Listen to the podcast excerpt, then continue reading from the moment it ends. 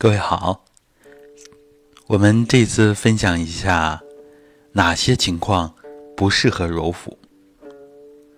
昨天呢，一位朋友转发给我一篇文章，关于揉腹啊，实际上我看了一下，是摩腹或者是推腹的这样的文章呢。呃，我们在网络上看的很多啊，大家转发的也很多，互相借鉴的也特别多。那么里边提到了一些观点，什么情况不适合揉腹？那么结合我们的体系，跟大家来具体分析一下。首先，我们以前也提示过啊，一些人问说：“老师，我这个手术之后能不能揉腹？”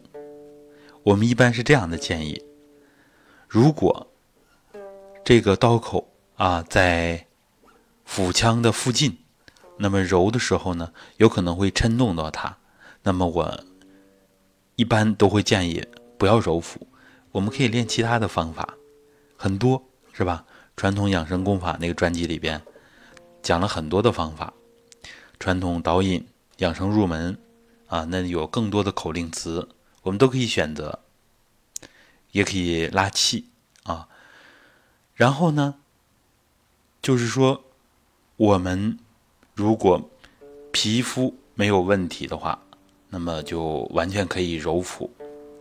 那么那篇文章讲到了，呃，妊娠期不要揉腹啊，这一点呢，我觉得也有一定道理啊。这个时候，嗯，少练一点。其实，我觉得妊娠期呢，肚脐这个地方，呃，轻揉应该是没问题的。但是呢，我们没有太多的实践。啊，这样呢，这个问题呢，我们就保留对他的建议和结论。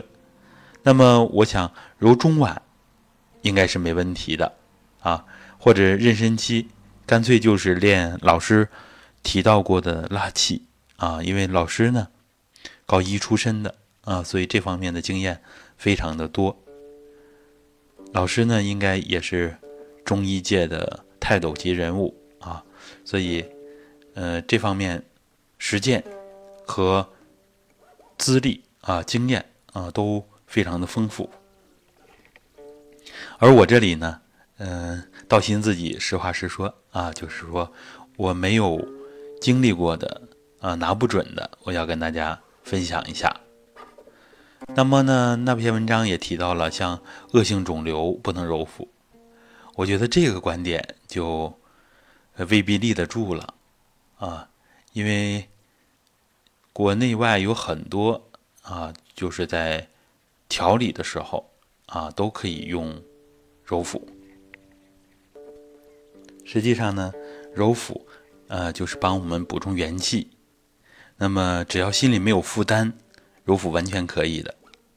如果是啊，这个肿物比较大，那么手按上去能够感觉到这种情况。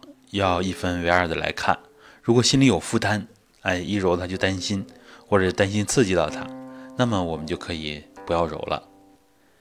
以前呢，遇到过很多人啊，揉腹的时候感觉胃呀、啊腹腔啊、腹部啊都有一些硬块儿，但是揉一段时间之后都软化消失了，啊，这很可能都是一些潜在的病灶。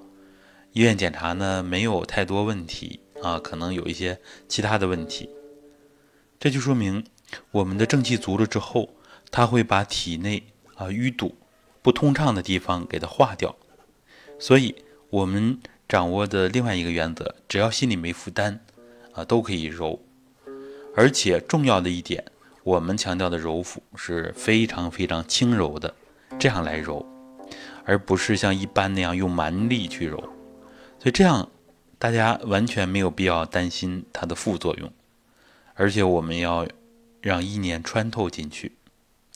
而一般的摩腹呢都没有强调闭上眼睛，意念往里边渗透啊，缺少这一点呢，它的作用呢其实就打折扣了。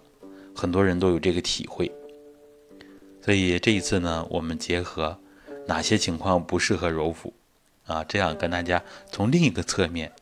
分享一下，实际上我们总结一下，除了外伤啊，或者是急性的炎症期啊，比如说有有腹膜炎呐之类的啊，手一揉会疼，会影响到患处，会有心理负担。除了这些情况，在除了妊娠期啊，怀孕的时候，其实都可以，都可以揉。好，那么。关于揉腹，大家要多多听我们的音频啊，不要自己想当然的去揉。我曾经遇到过有一个极端的例子，他跟我说：“老师，我揉腹之后把肚皮揉破了。”哇，我当时就呃差一点崩溃了。我说：“那怎么能用那么大的力量呢？”我们说揉腹用很轻很轻的力量，那种加力的练习，我们一直没有。